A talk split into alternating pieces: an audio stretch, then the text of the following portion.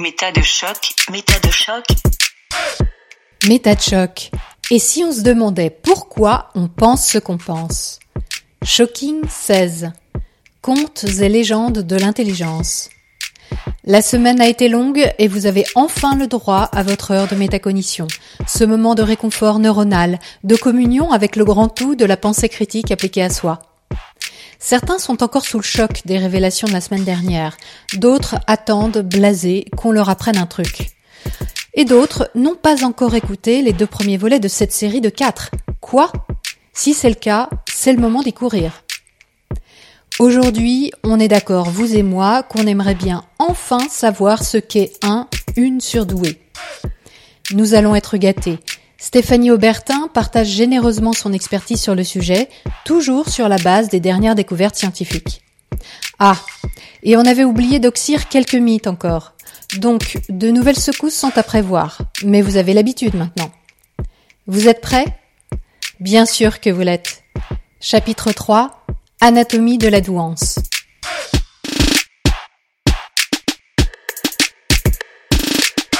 Qu'est-ce que c'est vraiment? Que un surdoué Est-ce qu'il y a des choses qu'on retrouve chez tous les surdoués? Est-ce qu'il y a des caractéristiques réellement différenciantes? La rapidité de traitement de l'information. Ils peuvent capter rapidement des choses de base. Alors les informations peuvent être bonnes ou mauvaises, comme on parlait tout à l'heure avec les biais. Mhm. Tu peux être un bon cuistot, mais avoir la nourriture euh, pas top, tu vois, de merde, et du coup, ce que tu vas faire va pas être bien, quoi. Donc, euh, tu peux avoir des capacités, mais pas forcément sur du contenu qui est valable. Oui, c'est-à-dire, il, traite très bien l'information et très rapidement, mais après, peut-être que l'information est mauvaise. Oui, c'est ça qu'il faut penser, en fait. C'est pas forcément parce qu'ils ont une bonne capacité de traitement qu'ils vont réfléchir de manière juste. Tout à fait. Hmm. T'as une rapidité de traitement de l'information, du coup, qui engendre une mémoire à long terme plus élevée. D'accord. Après, tu peux avoir... Euh, d'autres choses qu'on retrouve dans les recherches, mais comme ça apparaît dans une recherche et pas dans l'autre. D'accord, ça n'a pas forcément été euh, dupliqué. Voilà, au niveau de l'attention mhm. notamment, et en même temps, tu as des enfants euh, au potentiel qui ont des troubles de l'attention. Par contre, les troubles de l'attention ne sont pas spécifiques aux surdoués. On est d'accord. Non, oui, oui, pas plus de troubles de l'attention. Rien qui est spécifique aux surdoués. Mhm, mhm. Absolument rien. Donc c'est juste une efficience du cerveau. Comment on explique ça? Tu peux avoir une myéline plus épaisse. Euh, Il y a plus de myéline euh, chez les surdoués Apparemment. Alors la myéline, c'est ce qui permet la, transmission d'informations. Ouais, c'est une espèce de gaine qui a autour des neurones mm. et qui permet que l'information se propage rapidement. Mm. Voilà. Et notamment, puis aparté, quand tu as une sclérose en plaques, tu as des trous dans cette euh, myéline, ce qui fait que l'information ah passe moins bien. Mm. Voilà. Au niveau des neurosciences, il y a eu, je vais dire, deux époques suivant euh, l'imagerie médicale qui était disponible et l'évolution des technologies. Des premières études, avec une certaine technologie, on ne voyait pas grand-chose, mais en fait, ce qu'il en est ressorti, c'était que les personnes qui réussissaient mieux les tâches de raisonnement, donc qui sont très corrélées au QI, eh ben, utilisaient moins d'air cérébral. Alors que les personnes qui réussissaient moins, eh ben, leur cerveau s'allumait un peu de partout. D'accord. Ça a été même refait, pas forcément avec l'intelligence, mais avec un entraînement intensif au jeu Tetris, tu te souviens? Les personnes qui étaient surentraînées, qui se sont entraînées pendant X semaines, je sais plus, euh, à jouer à ce jeu, les personnes expertes, elles utilisaient moins d'air cérébral que les novices la conclusion, l'interprétation était que ces personnes savaient, dans le jeu Tetris et dans l'intelligence, quelles aires cérébrales utiliser pour être efficients. D'accord, donc il y a une sorte de systématisation de la part des surdoués. Ils vont utiliser une route qui est la route la plus rapide et la plus efficiente pour euh, accomplir une tâche. Oui, une manière d'activer les aires cérébrales. Parce qu'après, tu as raison, la deuxième partie, en fait, historiquement, euh, des recherches sur les neurosciences, avec le développement des IRM, on a pu mieux voir, avec une meilleure résolution spatiale, qu'il y avait effectivement une espèce d'autoroute qui s'était euh, systématisée en fait, et notamment cette autoroute qu'on appelle la théorie de la jonction pariéto-frontale ou fronto-pariétale, dépendant dans quel sens tu le mets, entre donc les lobes pariétaux et les lobes frontaux. C'est comme une autoroute qui est beaucoup plus large et où l'information passe beaucoup plus rapidement. C'est des régions qui permettre de réaliser une tâche de manière efficiente, de ne pas se perdre, d'aller plus droit au but. C'est vraiment ce réseau-là, et il n'y a pas forcément d'autres aires cérébrales où l'information va plus vite notamment au niveau de l'émotion, au niveau de la sensorialité ou quoi que ce soit. Non, c'est vraiment un certain chemin et pas tout le cerveau. Donc c'est vraiment une particularité chez les surdoués dans le traitement de l'information. Il y a cette espèce d'autoroute pour des tâches des tâches de raisonnement, on va dire, ou des tâches intellectuelles, ou pour résoudre des problèmes de la vie quotidienne, en fait. Mhm. Et euh, c'est pas forcément une particularité. Excuse-moi, je vais te reprendre parce que plus le QI augmente et plus cette autoroute est, euh, est renforcée elle existe aussi chez des personnes lambda. Oui, oui, d'accord. Mais euh, sauf que euh, effectivement, plus tu augmentes dans le QI et plus tu es meilleur en raisonnement, en fait, plus tu utilises une part moins ton cerveau parce que pourquoi il passe par cette autoroute-là. Mm, mm. Mais on n'observe pas ça pour tout ce qui est euh, affectif, émotionnel, hypersensibilité, etc. Toutes ces choses mm, qui peuvent être mises en avant dans les mythes sur le surdoué. Du tout. Il y a un réseau particulier et un seul. Donc, on a tous un nombre égal à peu près de neurones. Par contre, ce qui peut changer, c'est la connexion entre les neurones, c'est-à-dire les, les routes qui permettent la communication. De manière statistique, les hauts potentiels peuvent avoir un cerveau plus gros, plus épais. Ah bon? Mais pas tous. Mhm. Notamment, il y avait Einstein, donc s'il avait un gros QI, mais bon, on n'en doute pas trop, et eh ben lui, il avait au contraire un petit cerveau. Ah bon? Ouais. En tout cas, quand tu traites l'information et que tu l'emmagasines, tu crées des synapses où il y a ton information en fait. Et quand tu les relis à autre chose, tes neurones projettent euh, voilà des, des, des tentacules. vers euh, voilà des tentacules vers autre chose. Donc effectivement, tu peux avoir, ça semble logique aussi, plus de connexion. Mhm. Et, ça, effectivement, il y a de la neuroimagerie sur tout ça, où on voit la densité des circuits chez les surdoués qui apparemment serait euh, plus mhm. importante que chez les personnes. c'est quantitatif et c'est Enfin, voilà. Alors après, voilà, c'est toujours un peu compliqué de pouvoir euh, dire d'office que s'il y a plus de connexion, il y a forcément plus euh, d'intelligence. Mais en tout cas, il y a une corrélation. Mm-hmm. Mm. Ouais, tu observes ça. Mm. Mais alors cette caractéristique euh, qui est cette rapidité de traitement de l'information, elle est quand même contredite par un certain nombre de surdoués que moi j'ai pu rencontrer, et puis c'est assez connu d'ailleurs parmi cette population, qu'il y a des gens qui ont du mal par exemple lors des examens ou euh, et qui disent qu'ils sont lents. En fait, ils, ils, se trouvent pas du tout rapides dans leur mode de fonctionnement. Ces personnes-là, ce sont avant tout des personnes un peu perfectionnistes qui veulent aller euh, jusqu'au bout des choses. Et euh, du coup, bah forcément, ça ralentit euh, les choses, alors que parfois on demande des choses beaucoup plus simples, mm. et que bah, si elles coupent les cheveux en quatre, oui, euh, elles dissèquent la question pour bien comprendre ce qu'on leur demande, des choses comme ça. Oui, oui, oui. Ça dépend où on se fixe nos propres objectifs. Mm. Et si la question est relativement simple, enfin relativement, ça dépend des personnes, mais si on veut aller euh, beaucoup plus loin, euh, si on va chercher euh, dans les quatre coins d'une pièce pour pouvoir répondre, forcément ça va prendre le double sens présumé possible de la question. Moi j'ai une amie qui est comme ça. Si on parle de quelque chose ou que je lui pose une question, étrangement, elle va toujours y trouver un sens qui n'était pas celui que je lui avais donné. Donc je comprends que pour elle, c'est complexe parce que quand elle lit le monde, quand elle, discute avec mhm. les gens, elle va trouver un sens différent aux choses, aux questions. Et c'est marrant parce que ça me fait penser, on dit souvent qu'ils ont des difficultés à comprendre l'implicite. Il y a une question d'implicite dans ce que tu viens de dire. Mais ça, c'est en opposition avec euh, cette empathie. Parce que si on est empathique, tu comprends, enfin, tu te mets à la place de l'autre, tu, tu lis l'autre. Oui, c'est en opposition avec l'idée avec cette idée-là que le surdoué serait empathique. Oui, tout à fait. Mm. Mais si effectivement tu peux t'imaginer que peut-être qu'il y a d'autres choses derrière, et eh ben du coup ça va te ralentir. Mm. Et aussi lors de la lecture, moi je sais que je lis euh, les livres très lentement parce que pratiquement à chaque phrase je m'arrête et je fais des liens avec toutes mes connaissances, ça prend du temps.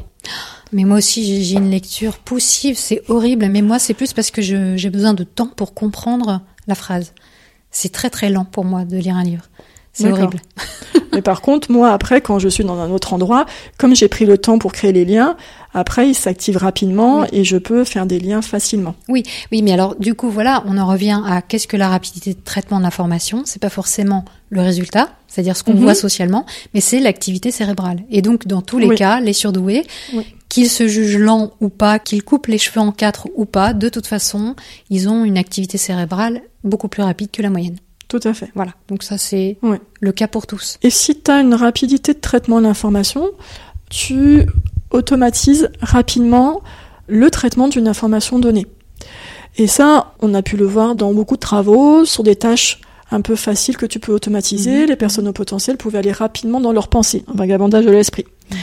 Pareil, elles ont automatisé rapidement les choses, du coup, elles le généralisent, elles le transfèrent à d'autres apprentissages. Cet apprentissage-là peuvent le transférer à beaucoup de choses qui se ressemblent. Ouais. Ça te laisse de l'espace dans ta conscience, ta mémoire de travail, dans ton réseau du mode par défaut. Euh, en gros, c'est c'est toutes tes pensées liées à toi-même et euh, quand tu penses. Voilà. Et ce qui peut, du coup, te positionner selon ta personnalité, selon tes envies, enfin des choses qui émanent de toi. Tu peux te mettre à étudier à fond quelque chose, tu peux te mettre euh, à faire plein de choses très différentes, mais de manière superficielle, Mhm. parce que après tu, ouais c'est bon, je le maîtrise. T'as pas été au bout des choses, mais Mhm. tu passes à autre chose. Mhm. Tu peux même euh, avoir des obsessions pour quelque chose euh, en particulier. euh, et c'est là peut-être où ça peut rejoindre l'autisme. Mhm. Il y a beaucoup de potentiels qui sont diagnostiqués autistes. Ah bon? Et alors là, c'est marrant parce qu'il y a une méta-analyse, deux méta-analyses qui viennent sortir, Ouais. notamment avec Laurent Mautron en co-auteur. Laurent Mautron qui est un psychiatre euh, spécialisé dans l'autisme et qui est parti travailler au Québec euh, il y a des décennies pour sortir de la psychanalyse, entre autres. Donc lui, c'est vraiment une pointure hein, sur l'autisme, c'est pour ça que j'en parle. Et donc dans la méta-analyse, une méta-analyse de 11 méta-analyses portant Oui. sur 23 000 autistes, sur les 50 dernières années, et en fait, on se rend compte que euh, il y a de moins en moins de différence entre les autistes et les gens normaux. Dans les fait. diagnostics. Enfin, dans les recherches, parce que avec certaines choses qui sont évaluées, comme la théorie de l'esprit, la flexibilité, la reconnaissance des émotions, euh, même au niveau cérébral, la, la densité de matière grise, ce genre de choses, tu arrives à un surdiagnostic. Et Laurent Mautron disait que si on continue comme ça, dans 10 ans, on aura perdu, entre guillemets, le signal de l'autisme.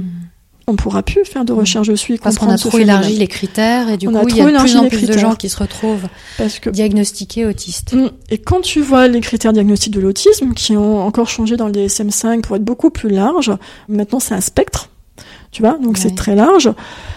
T'as des difficultés de communication, des difficultés sociales, voilà, communication, partage d'intérêt. Donc quand t'es à fond sur un, un truc parce que t'aimes étudier quelque chose, euh, tu, peux faire- détourné du côté Ouais. euh, autiste et Mhm. quand et et ça me fait penser, je sais pas si tu te souviens de cette scène dans Astérix Obélix, là, le scribe Édouard Baird. Mhm. Euh, J'ai pas vu ce film, je T'as pas désolée. vu, mais tu peux regarder euh, sur YouTube, il y a juste cette scène-là, il fait une impro. Et il parle, il parle, il parle, il parle, il parle. Et les autres, en face, ils sont en train de regarder Astérix Obélix euh, en face, ne réagissent pas. Puisqu'il est parti dans un truc, tu vois, très très loin. Il s'est même pas rendu compte que c'était pas adapté, que les autres ne comprenaient pas, mais il était parti dans son truc. Et quelquefois, les hauts potentiels sont comme ça aussi. Ils partent dans des trucs et ils s'en rendent même pas écoute. compte. Clément Fraise l'avait dit aussi euh, que parfois, Oui. avant, Oui. il partait, il s'en rendait pas compte. Oui, donc ça, c'est l'épisode 9 de MetaChoc. Oui, ouais, ouais. Et puis, euh, Avec le mentaliste Clément Fraise. mm.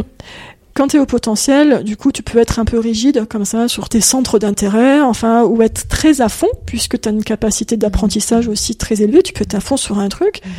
Et du coup, avoir aussi des problèmes sociaux parce que tu veux l'imposer aux autres.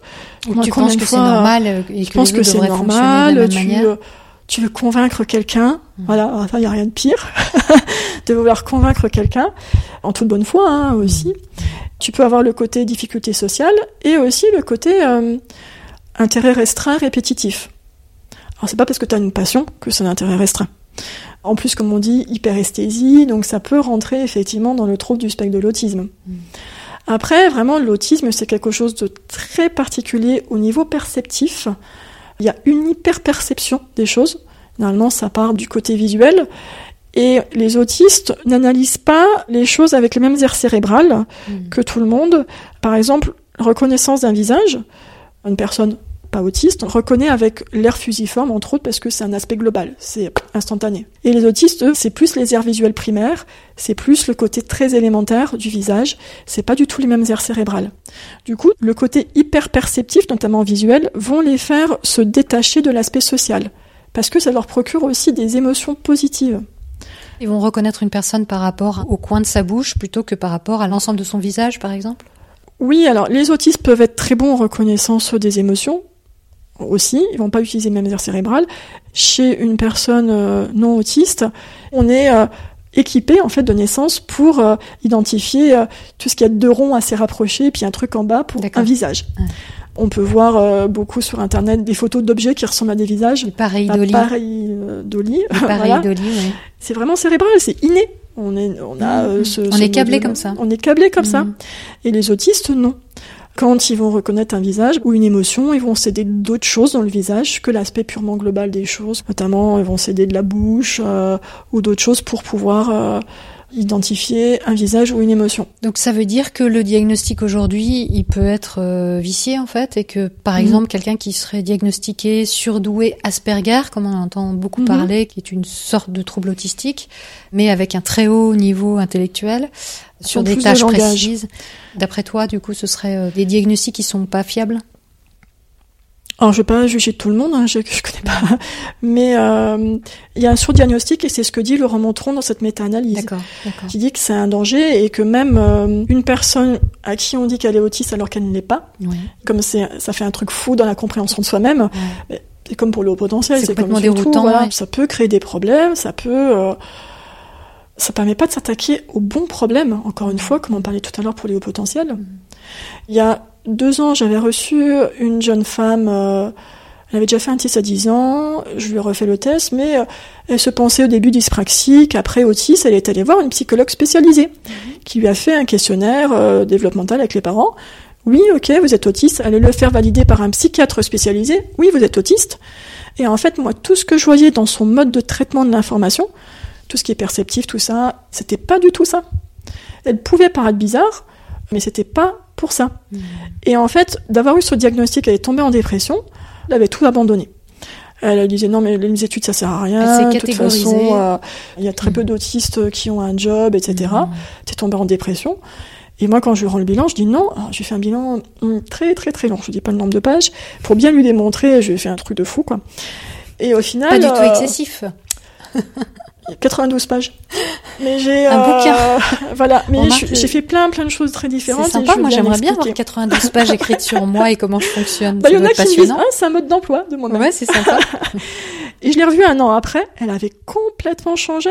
Même l'aspect bizarre dans les yeux qu'elle avait quand elle te regardait et tout, il avait disparu. Elle riait, elle avait un autre comportement complètement. Et elle était beaucoup plus sociale, elle avait moins de soucis. Elle me dit non mais finalement ça va bien et tout. Et en fait, euh, effectivement, il y a d'autres professionnels qui pouvaient être dans des billets de confirmation par rapport à une plainte. Et ça conditionne complètement le, fonctionnement de la personne. Eh ouais, tu te rends compte. Tu te rends compte mm. Alors, les vrais autistes, en fait, euh, après tu, tu as effectivement quelque chose de graduel hein, aussi, mm. n'utilisent pas euh, du tout les mêmes airs et c'est vraiment un aspect perceptif qui les détourne du côté social. Alors que les hauts potentiels, à la rigueur, ils souffrent de pas avoir d'amis ou de pas mm. être compris, etc. Et faut pas confondre les symptômes avec la maladie. C'est pas mmh. parce que tu as la fièvre que tu vas. Enfin, la fièvre, c'est un signe de tellement de maladies possibles. Mmh. Donc, c'est pas parce que tu as des difficultés sociales, que tu es très curieux, que tu es un fond sur un truc, et à la rigueur, tu dis que tu as des sens développés euh, qu'on n'a pas mesurés, que tu es autiste. Mmh. Alors, je remets pas, il y en a qui y sont réellement, il hein, n'y a pas de souci, hein, mais. Euh, Ouais, il faut réfléchir à plusieurs fois, il faut réfléchir tout le temps, ok, c'est le symptôme, mais euh, Qu'est-ce qui explique ce symptôme? Oui. Tout le temps, tout le temps. Et oui, et la tentation, c'est de catégoriser, que ce soit le patient ou que ce soit le professionnel, évidemment, c'est mm. ça le risque. Il y a quand même une caractéristique aussi qu'on entend souvent et qui, celle-là, est vraie, c'est que les surdoués, par leur histoire personnelle, par cette facilité dont tu parlais, c'est-à-dire cette rapidité de traitement de l'information, peuvent avoir des problèmes dans l'apprentissage liés à la notion de l'effort. Parce que quand on est dans une facilité de traitement, donc mm. une facilité d'apprentissage, quand on a une bonne capacité de mémoire, ce qui est en général le cas chez les surdoués, sans non plus dire que c'est le cas de tous, eh bien, ça peut créer des problèmes. Tout à fait. Je me bats beaucoup pour ça. Alors une fois j'ai dit ça sur Facebook et je me suis fait taper parce qu'on m'a dit oui mais qui vous êtes pour dire ça? Vous n'êtes pas au potentiel. Les efforts on en fait tout le temps pour s'adapter. Euh, voilà, je parlais d'un point de vue là à l'école. Légère amalgame. Euh, j'ai tenté d'expliquer mais on m'avait déjà euh, tué un peu. Quand on a effectivement cette rapidité de traitement de l'information et cette rapidité de transfert des apprentissages, on prend l'habitude que les choses se fassent en un claquement de doigts que la réflexion se fait en un claquement de doigts. Et c'est le cas durant très longtemps à l'école. Mhm. Du moins durant tout le primaire, en tout cas ça c'est sûr, parce qu'on fait que des exercices d'application. Mhm. Il suffit de multiplier x fois un truc, enfin c'est pas le même chiffre, mais comme je dis, ils ont transféré, ils ont compris la chose bon. systématiser. Et puis arrivé à un moment donné, au collège, souvent c'est quatrième, pas tout le temps, parfois c'est seconde, parfois c'est première, parfois c'est en prépa. Mhm. Et ben ça pose problème parce que euh, comment je dois faire pour réfléchir?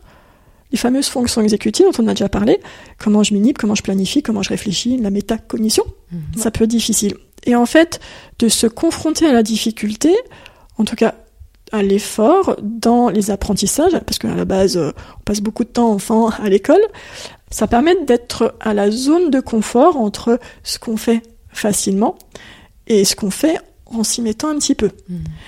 Et en fait, chez les enfants potentiels, comme c'est facile, quand ils doivent faire des efforts, pas tous, hein, parce qu'il y a des bourreaux de travail aussi, Mhm. quand ils doivent faire des efforts, certains, c'est anxiogène parce que, ah bah tiens, qu'est-ce qui m'arrive en fait là? Mhm. C'est la première fois que je me mets à réfléchir, qu'est-ce qui m'arrive? C'est pas normal. Ils se disent peut-être que euh, c'est parce que je m'y prends mal et que donc je cours à l'échec, par exemple. Il y a une peur de l'échec aussi dans l'effort. Ou euh, finalement, je suis pas si intelligent que ça, ou ce genre de choses. Et d'ailleurs, il y a une autre thèse d'une autre Belge Mhm. qui s'appelle euh, Catherine Kusch, qui a euh, fait une thèse sur les croyances motivationnelles des adolescents au potentiel. Mhm. Par rapport à un même QI, elle essaie de comprendre pourquoi certains étaient en échec et d'autres étaient en réussite. Parce que une autre euh, pseudo-caractéristique, une autre légende, c'est que un tiers réussit, un tiers moyen, un tiers en échec. Oui. Parfois, c'est plus aussi. Oui, on a oublié de parler de ça, et alors que c'est un énorme cliché chez les surdoués, ça. Voilà, donc euh, bon, on trouvait pas la source maintenant aussi, c'est apparemment une asso euh, suisse qui avait fait un questionnaire parmi ses membres. Ah, d'accord. Donc bon, il y a des problèmes de recrutement évidemment. Mhm. Alors que c'est faux, euh, je digresse par rapport à ce que je disais. On voit que les réussites, par exemple au brevet, donc chez d'autres sources aussi, sont proportionnelles au QI. Évidemment, tu peux en avoir un point qui est éloigné, euh, ok, oui, un point. Mais Voilà. en gros, quand on a Voilà. un haut potentiel intellectuel, on va plutôt réussir ses études. On va plutôt réussir ses autres. études. Et pour revenir à, à cette thèse, la différence, c'était les croyances qui étaient liées à l'intelligence. Mhm. Est-ce que l'intelligence est innée à qui? Euh, Est-ce que je régule mes efforts et mes apprentissages? Y en avait plein de petites choses mesurées sur les sentiments d'efficacité personnelle, ce genre de choses. Mais euh, les enfants qui avaient été testés jeunes, par exemple, on avait dit t'es intelligent, euh, mon fils, euh, voilà, t'es surdoué. Pour eux, l'intelligence, c'était devenu quelque chose de fixe. Bah, je suis né comme ça, j'ai rien à faire et euh, je ferai rien. Il faut pas faire d'efforts, il y a rien à apprendre. Bah oui, parce que ça a toujours fonctionné comme ça. Et à un moment donné, quand tu dois te mettre à faire des efforts, bah en fait, je suis pas intelligent. C'est quoi ça? Mm. Donc t'as cette croyance-là sur euh, l'intelligence, et t'as aussi euh, bah, comment je régule mes efforts dans les apprentissages. Et là, c'est plus le fait d'avoir été confronté à cette zone de confort où d'un coup tu te dis ah bah mince, il faut que je fasse quelque chose et peut-être que mon estime de moi-même elle va en prendre un coup. Et quand tu passes ça, tu réussis bien mieux. Moi, je vois, comme je disais tout à l'heure, dans les tests, euh, il suffit que je pousse un peu, il y a beaucoup plus d'items répondus, Mhm. alors qu'en fait, spontanément, il y en a qui se seraient arrêtés très Mhm. rapidement. Mhm. Ça peut peut-être expliquer certains échecs scolaires, ça peut. Après, tu vois des adultes euh, où ça a été comme ça durant toute leur vie.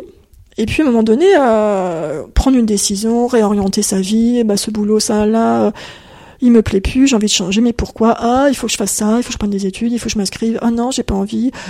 Voilà, c'est sortir de sa zone de confort aussi au sens large. Mhm.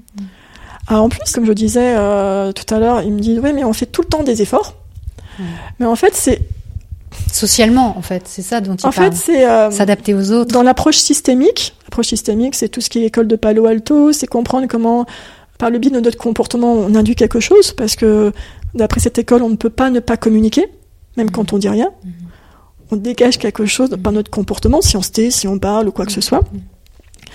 Comment, effectivement, euh, dans notre comportement, on va aussi induire des choses et euh, dans cette école-là aussi, ils disent que souvent, quand les personnes disent oui, mais j'ai fait tout, j'ai fait tout ce qui était possible, je vois pas ce que je peux faire de plus, j'ai tout fait. Et en fait, ils ont fait un peu plus de la même chose. C'est ça qu'ils disent dans l'école de Palo Alto, on fait un peu plus de la même chose. Mhm. C'est-à-dire, euh, quand tu veux convaincre quelqu'un, tu veux le convaincre, Tu suis Et, les mêmes euh, lignes. tu suis la même ligne et qu'il faut en fait complètement euh, se dégager pour prendre du recul Finalement, et avoir la métacognition une, aussi. Et du une, coup, te une voir réponse euh, plus créative, plus euh, variée. créative. Ouais, ouais, oui, Mm. oui. Moi, j'ai eu plein de patients où j'ai réussi en thérapie à, à les faire vraiment évoluer en changeant euh, cette perspective-là mm. par rapport à leur patron, enfin, ce genre de situation. Et d'un coup, ça a changé. Et en changeant quelque chose dans notre comportement, bah, ça change quelque chose chez l'autre aussi, et puis ainsi de suite. Et ça, je pense que c'est une chose importante quand on fait tester ses enfants, de bien comprendre que c'est pas parce qu'ils sont surdoués qu'on leur dit que tout va être facile et qu'ils ont des capacités euh, qui vont euh, mm. faire que, bah oui, ils vont réussir d'office. Bon, alors je sais bien que beaucoup de personnes pensent l'inverse parce que maintenant il y a cette fausse idée que les enfants qui sont surdoués vont être en échec scolaire. Mais l'impression que j'ai, c'est que c'est très important, justement, quand on annonce à quelqu'un qui est surdoué, de aussi lui dire, tu as des facilités, donc il faut que tu apprennes, que tu cultives la notion de l'effort pour ces choses sur lesquelles puisqu'il y a des pics, on en a parlé tout à l'heure, mhm. ça veut dire aussi qu'il y a des endroits où on est moins doué, où on a mhm. moins de facilité. Bah, ces endroits-là, il faut les identifier pour pouvoir justement cultiver un sens de l'effort, en fait. Mhm pour ne pas délaisser, euh, parce que c'est ça le risque aussi, c'est que quand on a des très fortes capacités dans certains domaines, qu'on a des forts pics, on peut aussi complètement délaisser certains autres aspects jusqu'à devenir quasiment handicapé entre guillemets euh, sur ces aspects-là, parce qu'on voulait pas faire d'efforts. Je me pose des questions quand on voit des profils hétérogènes. Euh, Peut-être que si tu veux très très tôt dans l'enfance, c'est une hypothèse que je fais, à part s'il y a des, choses au niveau cérébral, euh, génétique, tu vois, d'accord J'en dis quelque chose, oui, ok Dyslexie, euh, dyspraxie, dyslexie, dyspraxie, tous les dix. Peut-être qu'il y a une spécialisation après, mhm, tu vois mhm. Et d'ailleurs, souvent on dit les hauts potentiels sont gauches, sont maladroits. Euh... En fait, il y a Laurence Vèvre-Douret, qui est psychologue et psychomotricienne, qui a fait une recherche euh, longitudinale ça faisait partie d'une très grande cohorte qui était utilisée pour plein d'autres recherches. Il y avait beaucoup de choses notées sur le développement très précoce, mais dès la naissance en fait, mhm. chez tous les bébés. Et après, quand les enfants ont eu 6 euh, ans, ils ont été testés, toute la cohorte. Et comme ça, on a pu isoler les hauts potentiels. Mhm.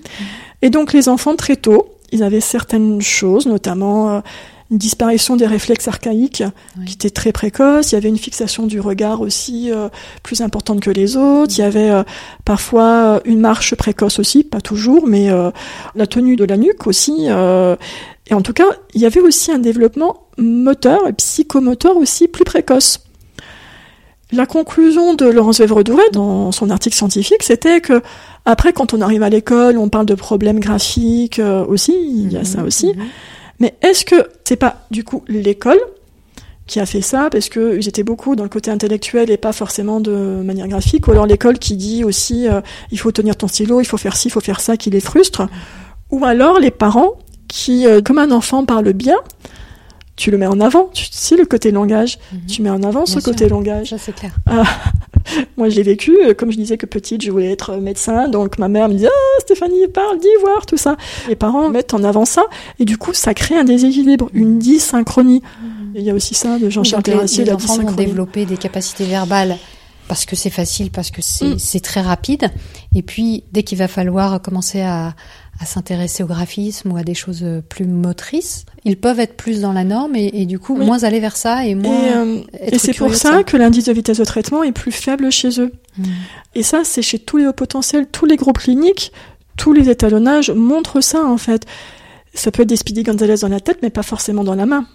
Tu vois Les capacités motrices, en tout cas évaluées dans la vitesse de traitement dans les tests, sont plus basses.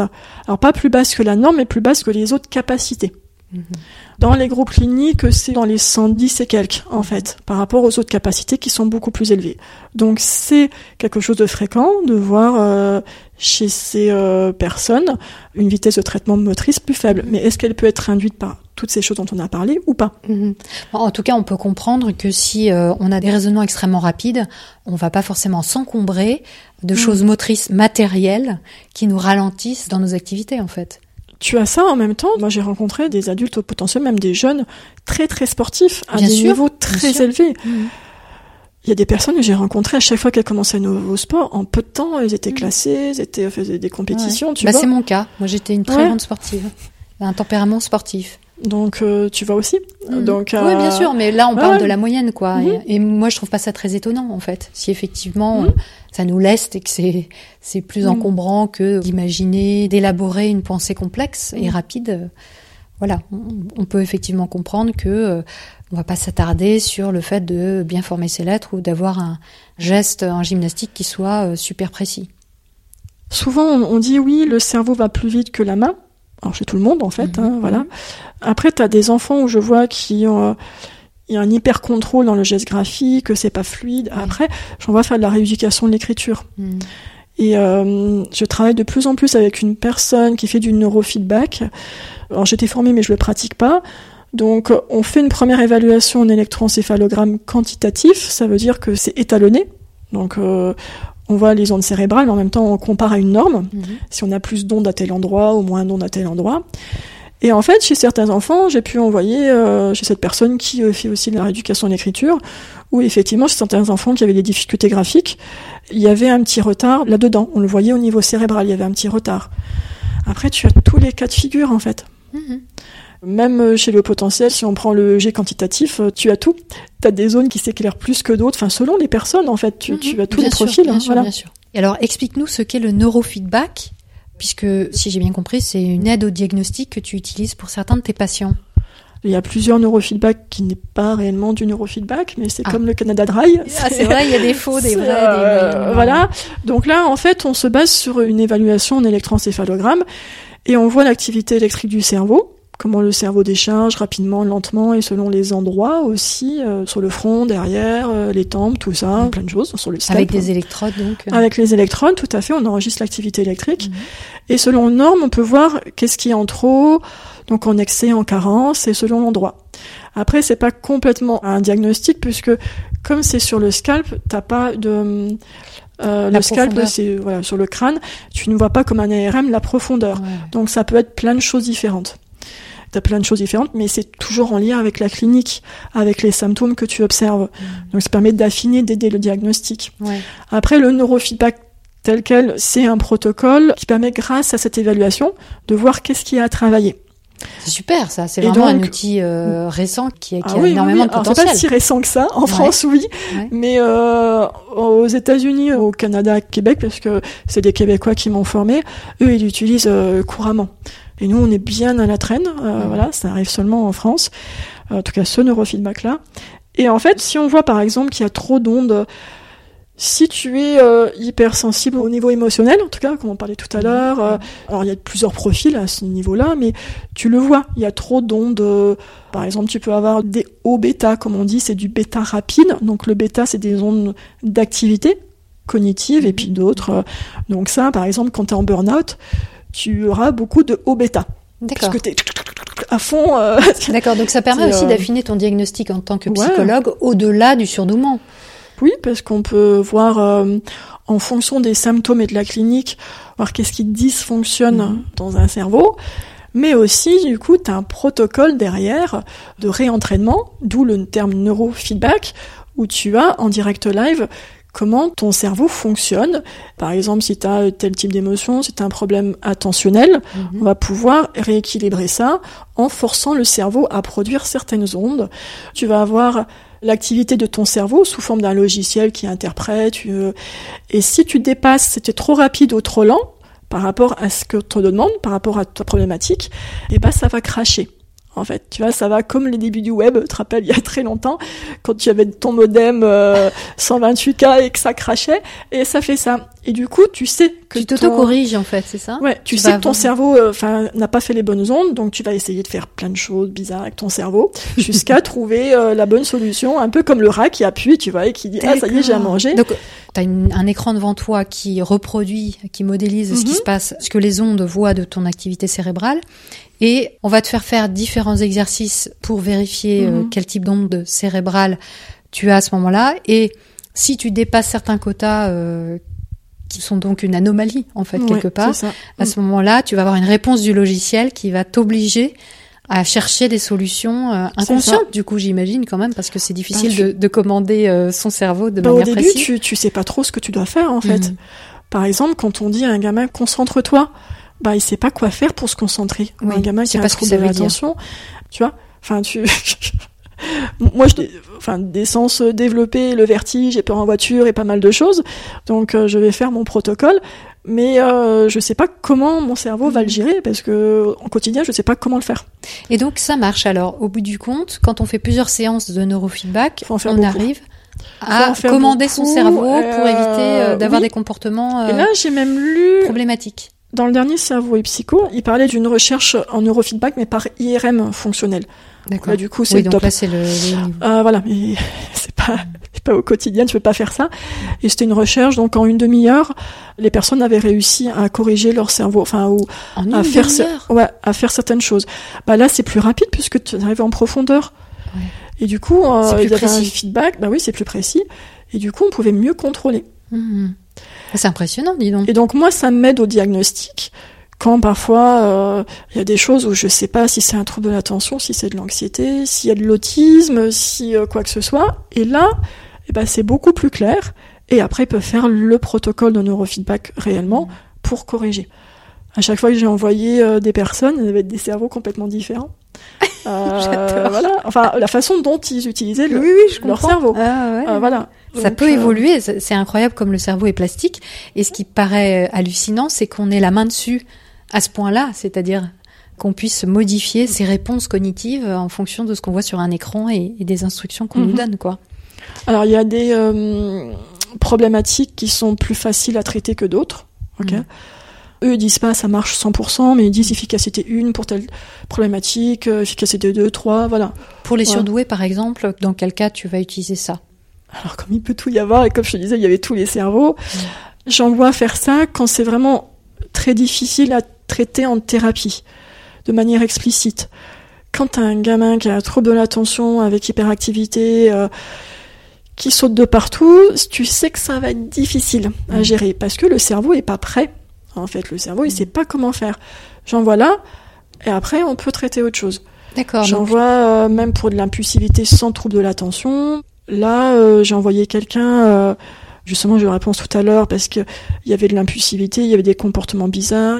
Et en fait, ce qui apparaît sur le G quantitatif, c'est plutôt de l'autisme. D'accord. Et la clinique, ça prend sens. Je me dis, ah mais oui, mais c'est pour ça que la gamine disait pas bonjour, disait pas au revoir, qu'elle avait un Mhm. comportement bizarre, etc. Vous pouvez regarder dans les yeux d'ailleurs, mais euh, être impulsif, être agressif. Et du coup, ça aide au Oui, diagnostic. donc ça a montré Et que après, certaines- euh, Certaines euh, aires du cerveau qui sont spécifiques à l'autisme, en fait, étaient euh, mm, mobilisées, donc. euh, oui, je disais tout à l'heure pour les surdoués, t'as tous les cas de figure. mm. Mais quand je vois, c'est parce qu'il y a une grosse problématique aussi. Donc je m'attends à trouver quelque chose. Mhm. Et on peut faire un lien avec euh, la recherche euh, sur les phylocognitifs.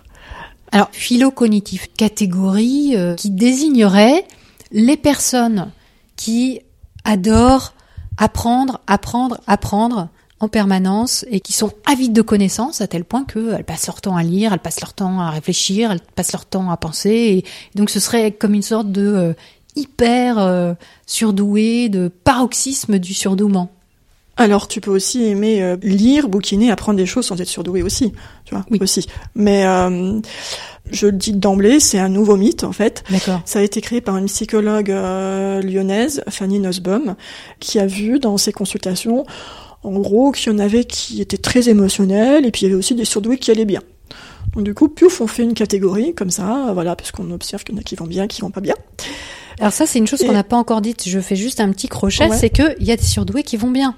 Mais Et ça, c'est important à dire.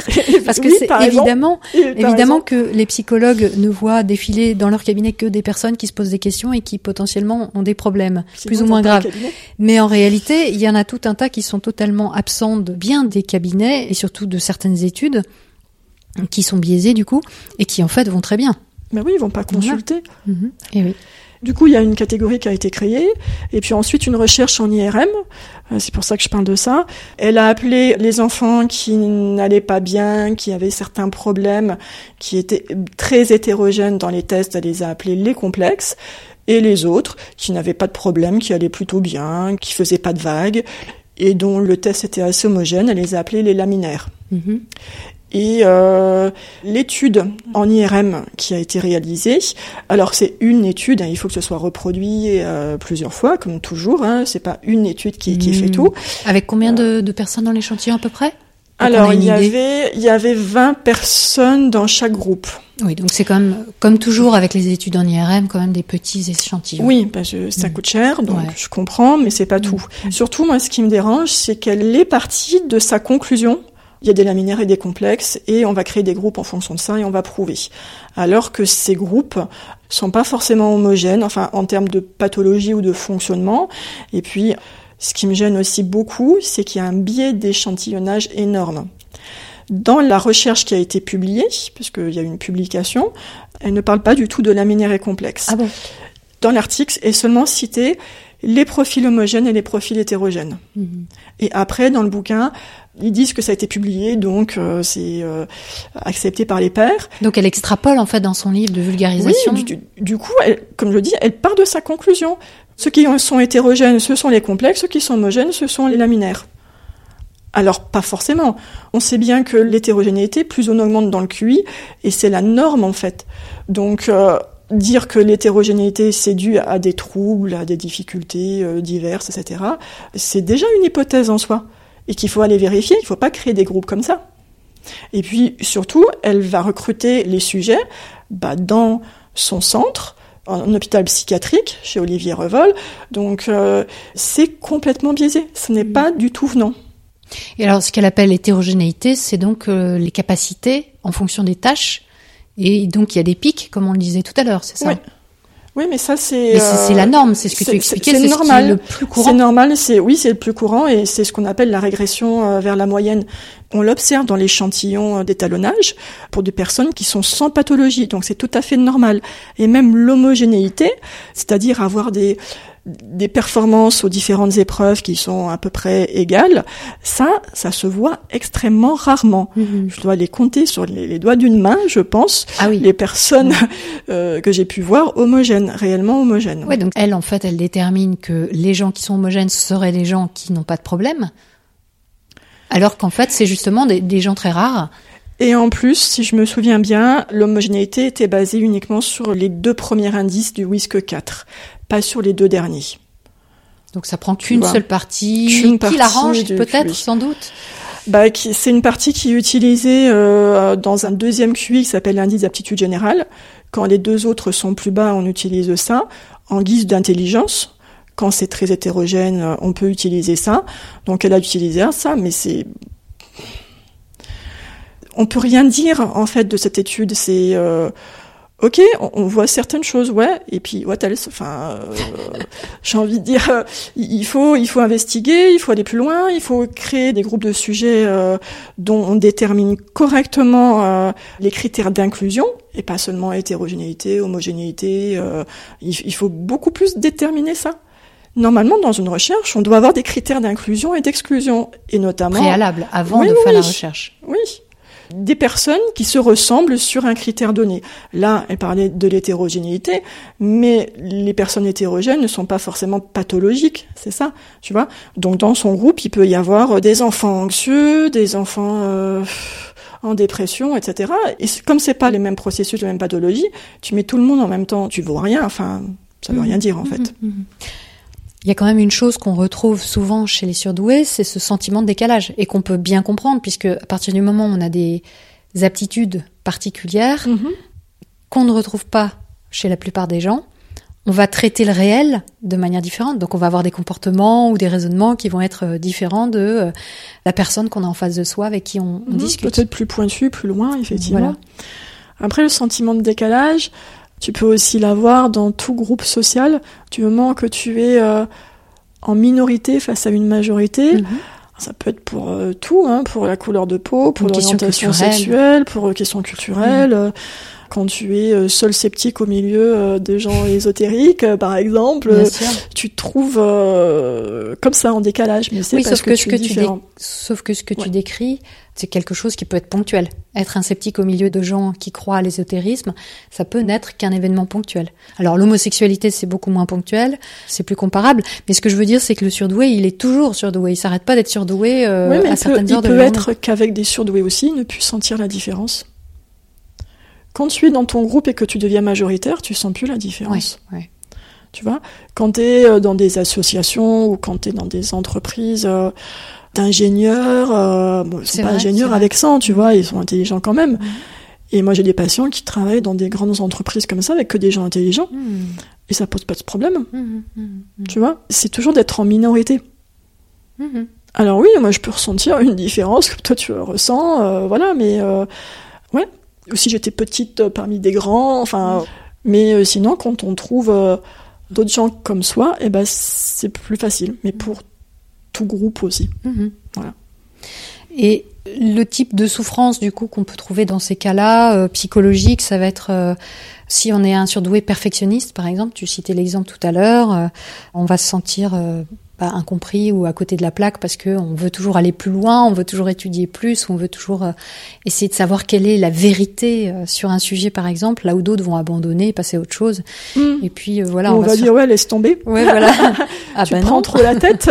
Ouais. Alors le tu prends trop la tête, laisse tomber, bah, ça dépend sur quoi. Est-ce que ça vaut le coup euh, dans ce contexte-là de maintenir ou est-ce que je lâche l'affaire et je discuterai avec quelqu'un qui sera plus apte à m'écouter, à tenir bon? Voilà, et, et ça j'imagine que ton euh, accompagnement en tant que psychologue permet justement de travailler avec ton patient sur l'évaluation de ces circonstances. Est-ce que Bien dans sûr. certains cas ça vaut la peine ou pas de poursuivre Ah oui, oui, oui, oui, c'est tout l'aspect contextuel euh, et systémique aussi. Mhm. Alors tout à l'heure, on parlait aussi du sens de l'effort, qui parfois on l'a pas. Mhm, mhm. En fait, comparativement aux perfectionnistes, je vois plus de, entre guillemets, glandeurs, enfin de ceux qui font pas l'effort, que de perfectionnistes, que ceux qui sont des bourreaux de Tu parles chez les surdoués? Dans mes consultations, en tout cas. Ah oui. Voilà. Tu, as- tu n'as pas tant de perfectionnistes que ça. Non, Ah, c'est intéressant. non, non. Et c'est marrant, on en parle beaucoup, de perfectionnisme. C'est vrai ça. Et Donc ce serait euh, aussi un mythe alors. Ouais. Et en même temps, euh, je pense que les psychologues qui écrivent euh, des bouquins, bah, elles sont dans des biais de confirmation parce que une fois que le bouquin est écrit, qui c'est qui va venir les consulter? Mm. Eh oui, C'est forcément des personnes qui se reconnaissent Ouais, dedans et ça va entretenir Mm. le mythe. Mm. Et alors, tu peux aimer que les choses soient bien faites, mais te flageller euh, parce que c'est pas parfait, c'est autre chose. Oui, là ça, ça devient une obsession quelque Voilà. part. Moi, je suis perfectionniste quand même, mais euh, avant, j'étais perfectionniste en me flagellant. Mm. Dès que j'avais une erreur, c'était la fin du monde. J'ai appris à prendre du recul, à dire bah je fais du mieux que je peux. Et le mieux que je peux, il est contextuel aussi. Mm. Par exemple, ce que je fais, mes compétences aujourd'hui sont pas les mêmes qu'il y a quelques années, parce que heureusement, je me suis améliorée, et donc euh, j'ai la bienveillance pour l'ancienne Stéphanie, tu vois, qui, qui faisait tout ça. Mais euh, j'essaye de faire du mieux que je peux à chaque fois, d'après les contraintes que j'ai. Mm. Mais j'aime bien que les choses soient bien faites. Mais après, c'est loin d'être tout le monde. D'accord, ok. Et donc j'avais ce, moi, ce mythe qui persistait chez moi malgré non, euh, l'étude que j'ai pu faire de ce que c'est que d'être surdoué. Et le sentiment d'imposture aussi. Alors est-ce que ça c'est un mythe ou pas? Parce que ça pourrait être en lien aussi avec ce perfectionnisme. On a l'impression qu'on n'est jamais Mm. à la hauteur ou qu'on n'est pas la bonne personne, qu'il y a toujours quelqu'un qui sait mieux que nous. Ça peut venir aussi du fait que, euh, comme tu apprends vite les choses, tu les automatises rapidement, et que tu n'aies pas beaucoup d'efforts à faire pour Mm. obtenir le même résultat qu'une personne qui galère. Du coup, tu peux te dire, ma mince, alors, euh, voilà, je suis suis un imposteur, je suis pas légitime, Mm. euh, et notamment pour les diplômes, euh, Mm. il y en a qui font des métiers alors qu'ils n'ont pas le diplôme, et du coup, ils sont dans ce Mm. sentiment d'imposture. Mais encore une fois, c'est pas Ouais. tout le monde. Moi, j'ai Voilà. souvent rencontré des surdoués qui avaient passé un test de QI et qui disaient non mais mais en fait, euh, je- enfin c'était facile. je dis bah oui justement c'est parce que c'était facile pour toi que tu as un chiffre élevé et donc c'est pas que c'est une imposture c'est juste que ça correspond en fait. Ouais. Moi, quand c'est comme ça, ça arrive, hein, on me dit, vous n'êtes pas trompé, vous êtes sûr? Oui, c'est ça. Donc, je reprends une épreuve ou deux, je dis, bah, vous voyez, la norme, en Ouais. fait, la majorité pour avoir 10, elle s'arrêtait là. Ah ouais, Et vous avez été beaucoup plus loin. Ah ouais, quand même. Ah ouais, non, mais les gens, euh, ils s'arrêtent là. Ouais, et du coup, ils peuvent comprendre effectivement, Voilà. Refaire leur vie. repères. Ah, c'est pour ça que j'ai des problèmes de communication, c'est pour ça que euh, on me comprend pas, etc. En fait, il y a l'illusion de la pensée commune, tu vois. C'est euh, Mm. bah, l'autre, il pense la même chose que moi. Mm. Bon, alors, du coup, c'est pas très empathique, ça, parce que du coup, si on est empathie, on devrait savoir On ce que devrait l'autre pense. Ouais. Donc encore un paradoxe. Ouais. Mais euh, non, on est tous différents, on a tous des pensées différentes et des raisonnements différents et des façons de résoudre une tâche ou de fonctionner ou des personnalités différentes. Et voilà, et parfois ça aide en fait en- en- à ça en disant bah je vais plus loin. Alors, pas forcément mieux, mais en tout cas plus loin. Je suis capable de traiter plus d'informations. Et c'est pour ça, effectivement, qu'il y avait un petit décalage aussi, que euh, j'avais l'impression qu'on me comprenait pas, mais parce que je suis allée plus loin. Une autre chose que moi j'ai rencontrée il y a peu de temps comme information, c'est qu'il existerait des personnes qui auraient un QI au-delà des 160 points du Wechsler, qui est donc le test dont on parle depuis le Mhm. début, et qui donc aurait une intelligence ou des capacités intellectuelles encore plus élevées et qu'on appellerait HL et non HP, et HL pour High Level. Et donc un QI, on entend des 180, des 200, etc. Alors ça, c'est euh, c'est pas basé sur les mêmes tests parce que les échelles de Wechsler, l'écart type est de 15 points. Et euh, le maximum, c'est 160 parce que c'est quatre écarts types et on arrive à, au fin fond de la courbe où tu vois pas de différence. Donc en là où, la, là où la courbe en cloche Et la rejoint plus fine, l'abscisse oui, oui, oui, à l'infini, en fait. À l'infini. Et du coup, quand on parle des 180, 190, etc., de la personne la plus, euh, le QI le plus élevé. Alors parfois même, tu vois dans les médias, à seulement 10 ans, elle a le QI d'Einstein. Parfois, tu lis ça. Alors Einstein n'a pas passé de test. Bah oui, on peut quoi estimer. De Et puis, Einstein et puis c'est pas une question d'âge. Enfin, voilà, c'est pas euh, à 10 ans elle a ça, elle aura plus après. C'est Oui, rien à voir. Ouais. Mais généralement, quand on parle au-delà de 160, c'est d'autres échelles qui n'ont pas le même écart type. Quand tu as quatre écarts types, tu peux aller à 200. Enfin, euh, Oui, et voilà. en fait, ça ne change en rien le résultat. C'est-à-dire que sur une autre échelle, en fait, c'est ça, c'est un changement d'échelle. Sur une autre échelle, avoir 200 correspondrait à avoir 160 sur euh, l'échelle euh, ouais, classique. ouais, ouais. Donc finalement, ça veut pas dire que c'est plus. Ah non, c'est pas plus parce que c'est 160 sur les Wechsler. Ça, c'est sûr et certain, tu peux pas faire plus. Tu peux pas faire plus que Euh, 160. non, non, non, c'est juste pas possible. Donc c'est juste une C'est- question C'est d'échelle. juste la limitation du Donc test. quand on voit par exemple dans une association comme Mensa, qui est une association assez connue, euh, Mhm. qui regroupe beaucoup de surdoués, et qui s'est fixé de n'accepter que les surdoués qui sont le haut du panier, on va dire, Mhm. des surdoués, et qu'ils annoncent certains, justement, ce type de chiffres, bah, c'est d'autres échelles, c'est d'autres voilà, échelles c'est dans d'autres pays. ouais, d'autres pays. Ouais. D'accord. Mais les personnes à très haut potentiel, alors il y en a qui font des catégories entre les HP et les THP, THQI, les très haut Très- potentiel, voilà, très ça. haut QI. Ouais. C'est juste une histoire de quantité. C'est vrai après que quand on s'approche des 150, la différence de rapidité de traitement, elle est bien là. Mm. Ces personnes-là, effectivement, on en croise peu, forcément. Et t'as une, Parce que là, on est, on est, processeur impressionnant. là, on est quoi. dans les 0,0 quelque Ouais, chose ouais, de la population. Ça calcule très vite, c'est très impressionnant, effectivement. Et on peut imaginer que dans le quotidien, face à, à quelqu'un, la ça normalité. peut- la normalité, ça peut être difficile. Ouais.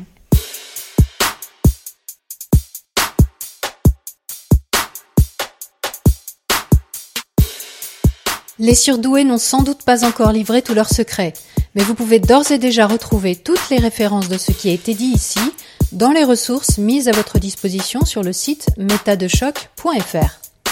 Si cette émission vous plaît, pensez à le signaler bien fort aux algorithmes en vous abonnant et en mettant un pouce, des étoiles ou un cœur.